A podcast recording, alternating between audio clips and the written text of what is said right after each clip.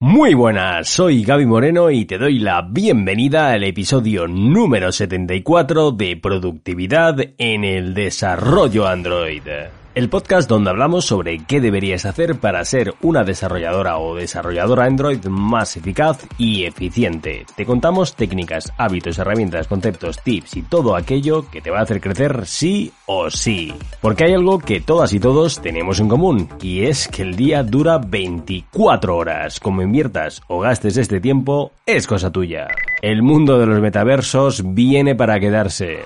Y un saludo a los que escucháis el podcast desde los States, España, Francia, México, Venezuela, Argentina, Bolivia, Alemania, Ecuador, Canadá, Bélgica, Cuba, UK, República Checa, Rusia, Armenia, Finlandia y Nicaragua. Si estás en otro país, te agradecería un montón que me envíes un email a hola diciéndome tu país y desde qué plataforma escuchas el podcast, tal como hizo Jimmy Sáenz el otro día que escucha el podcast desde Nicaragua por Spotify. Y antes de comenzar, si estás buscando dar un salto en tu carrera profesional como desarrollador o desarrolladora Android, échale un vistazo al plan Impulso Android.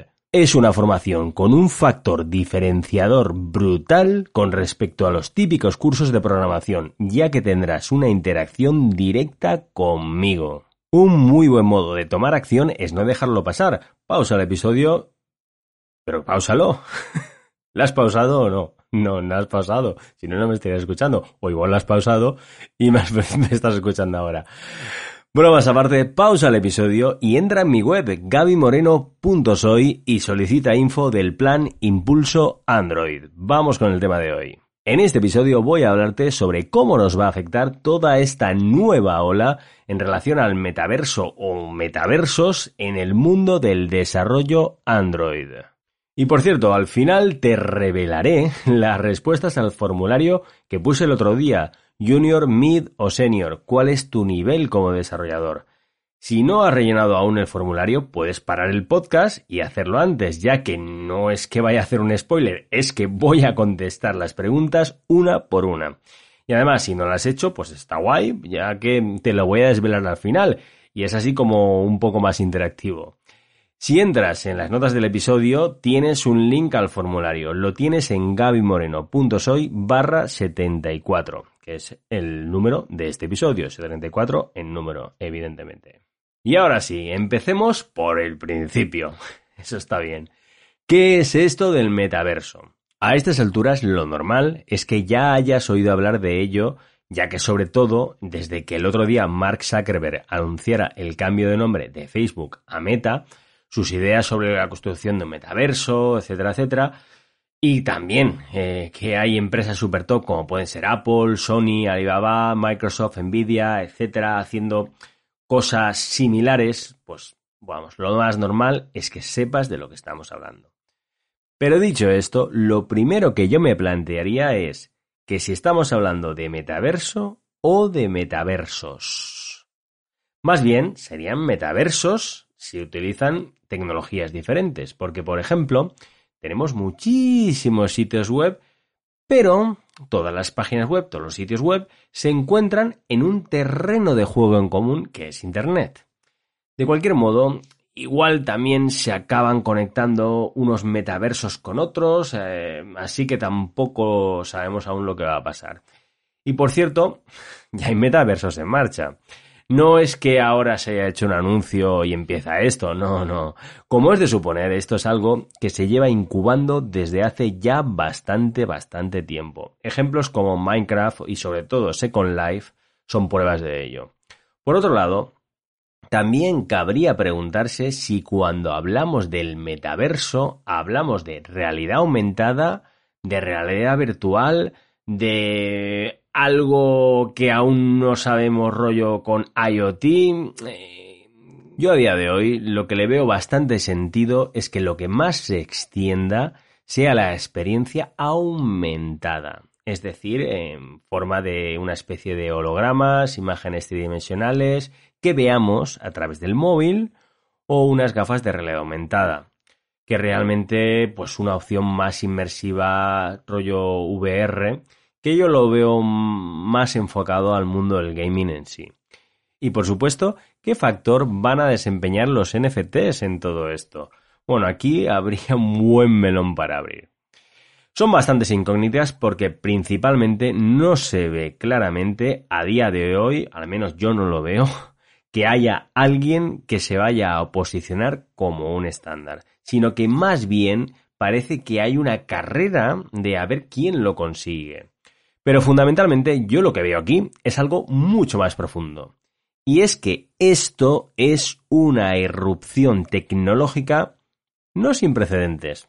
Claro que los tiene. De hecho, me recuerda un poco a los 90 en relación a la revolución brutal que significó la adopción masiva de Internet. Recuerdo cuando monté mi primer ordenador a piezas con un modem de estos de 28,8 kilobits por segundo, que cuando alguien descolgaba el teléfono fijo, se cortaba la conexión, hacía esos ruiditos así tan característicos. Buah, menudos tiempos aquellos. Y yéndome más lejos aún, me recuerda también un poco a los 80, cuando hubo una revolución brutal en relación a todo el mundo del entretenimiento, que como supongo estarás pensando, me refiero al mundo de los videojuegos. Por eso digo que no es que no tenga precedentes, sino más bien todo lo contrario. Precisamente lo que veo es que es una evolución tecnológica de una especie de fusión a muy grandes rasgos entre los videojuegos y sobre todo Internet, tal y como lo conocemos hoy. Pero bueno, dicho todo esto, y ya habiéndonos puesto en contexto, ha habido un dato que te he dicho antes, que es lo que yo intuyo que va a ser súper relevante para nosotros como desarrolladores Android. Bueno, y de hecho este episodio lo puedes compartir además con tus compañeros y compañeras de Android, con tus compañeros y compañeras de iOS que creas que les vaya a interesar, porque esto es algo de mobile en general, lo que te voy a decir ahora. Y es que los móviles van a jugar un papel esencial en al menos las primeras fases de esta evolución tecnológica hacia el metaverso. Evidentemente todo lo que te estoy diciendo es lo que me dice la intuición, pero seguro al 100% evidentemente no lo estoy. Y tampoco busco que me creas. Lo que pretendo más bien es hacerte pensar, es encender esa chispa que tienes en tu interior y tú mismo o tú misma puedas valorar y emitir tus juicios y conjeturas. ¿Quieres crecer como desarrolladora o desarrollador Android? Suscríbete en iBox a Productividad en el Desarrollo Android. Lo que sí que veo claro es que esto no va a ser algo que vaya a ser una moda ni mucho menos. Varias de las grandes empresas top mundiales llevan años invirtiendo cantidades multimillonarias de dinero en esto. Y si, por ejemplo, alguien dice que yo paso de eso, yo prefiero vivir una vida real, eh, con el tiempo seguramente se demuestre de que no es que sea una cosa diferente de la realidad, sino que será algo parecido a mm, como aquella época en la que la gente decía que hablar por WhatsApp, o si vamos un poco más lejos, el antiguo Messenger, no era para conversaciones serias, sino como un juego, bueno, pues esos comentarios los suelen hacer personas que se muestran más reacias al cambio. Y no tiene nada de malo, no pretendo yo emitir un juicio de valores, en absoluto. Lo que quiero decir es que esas personas que todos o casi todos conocemos, que no usan ninguna red social y siempre se han mostrado reticentes a ello, no por ello, el resto del mundo sí que ha ido adoptándolas y dándoles una normalidad como algo adicional al modo de relacionarse con los demás. Por lo tanto, eh, que alguien no quiera aceptar que esto vaya a convertirse en realidad no impide que lo vaya a hacer. Y bueno, sigo con el tema que nos atañe, que me estoy yendo un poco por los cerros de Úbeda.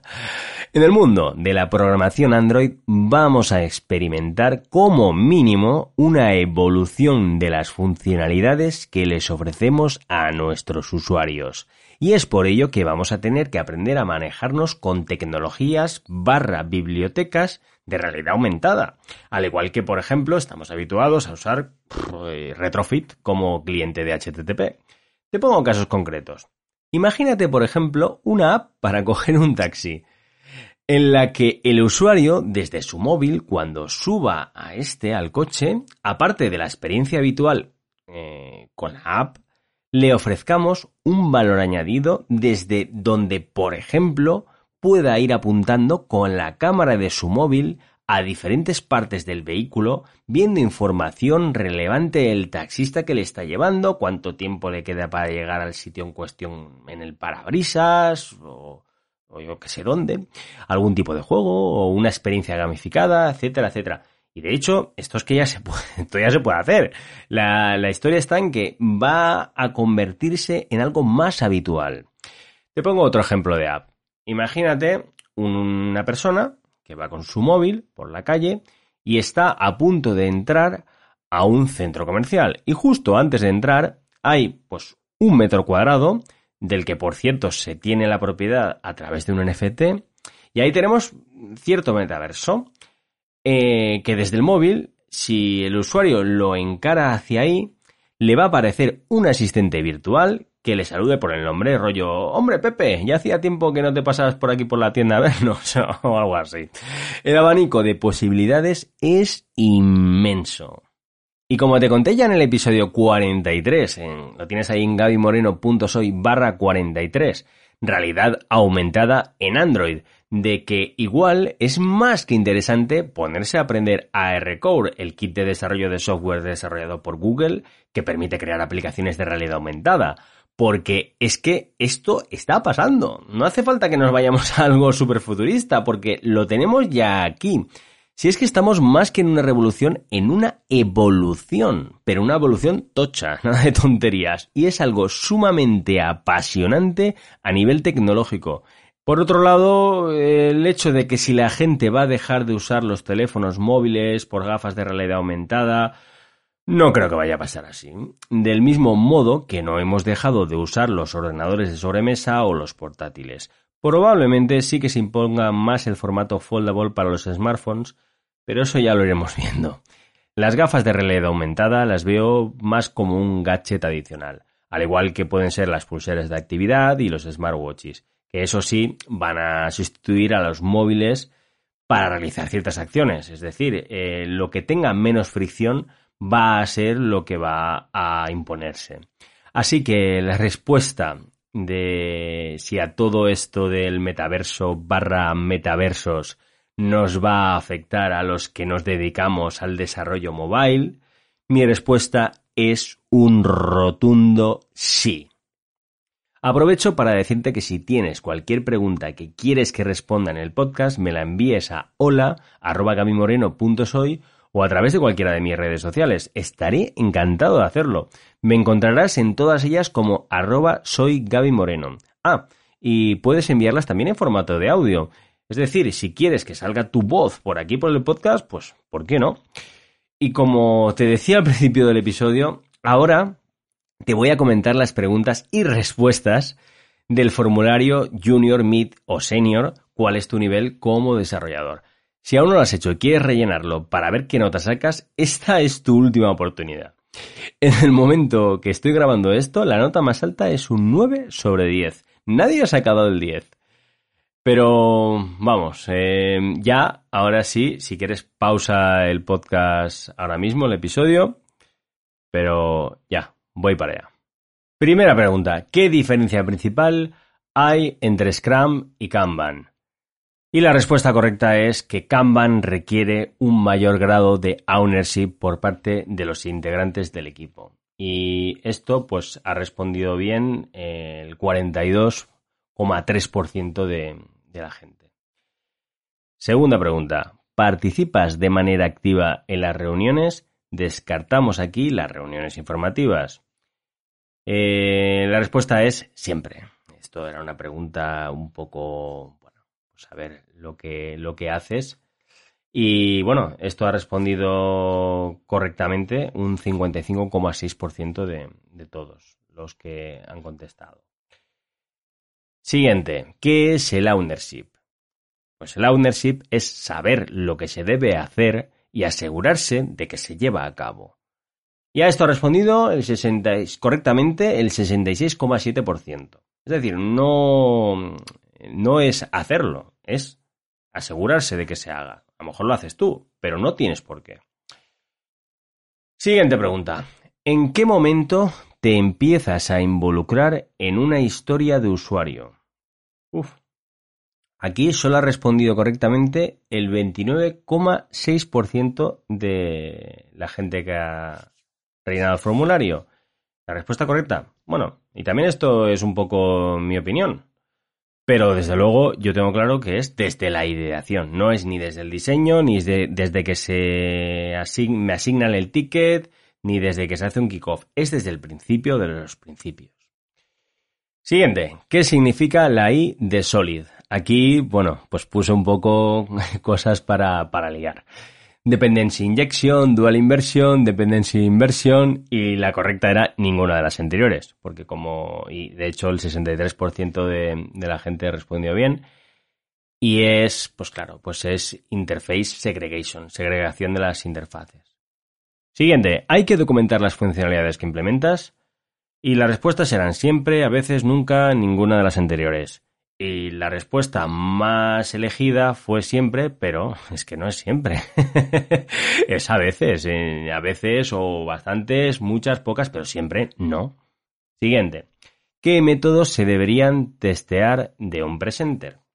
Ah, aquí respondió la mayoría bien, el 61,5, y dijo que los públicos. Las respuestas eran los privados, los públicos, los privados y los públicos, y ninguna de las anteriores.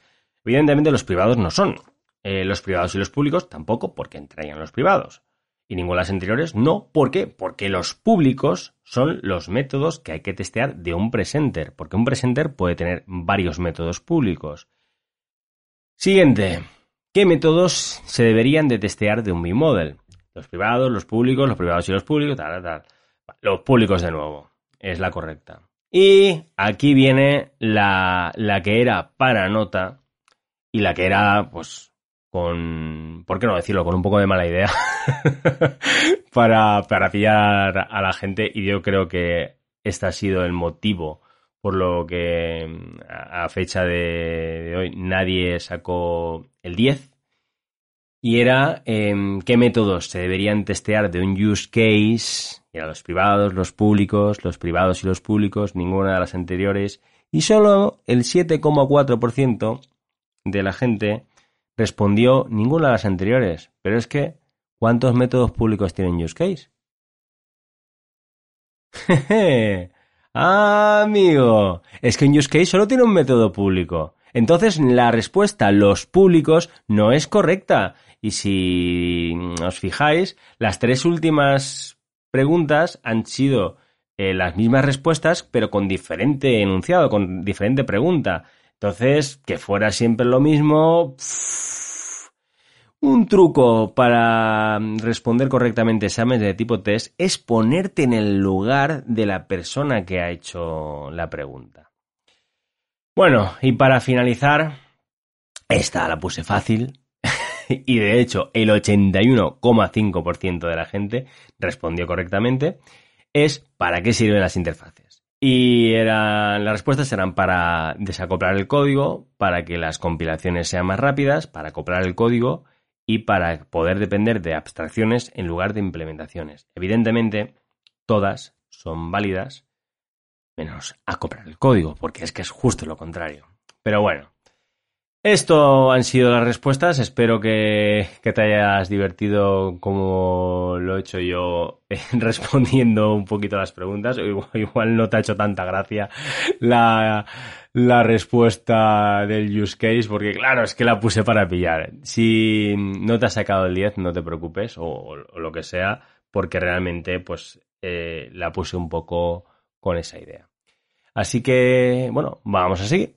Y si quieres seguirme, mejor que por la calle, puedes hacerlo en alguna de mis redes sociales, que en todas me vas a encontrar como arroba soy Gaby Moreno. Muchísimas gracias, un placer enorme haberte acompañado durante este episodio. Dale un like, comenta y si crees que este episodio le puede aportar valor a algún compañero o tu comunidad, no dudes ni por un momento en hacerlo.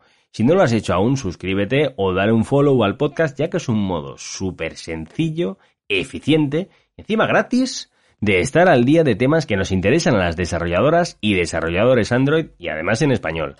Para cualquier pregunta, si quieres sugerir un tema para que hable de él en el podcast o comentarme por privado un caso personal tuyo sobre el que pienses que te puedo ayudar, envíame un email a hola@gabimoreno.soy. Y ahora sí, nos escuchamos en el próximo episodio de Productividad en el Desarrollo Android. Un abrazote.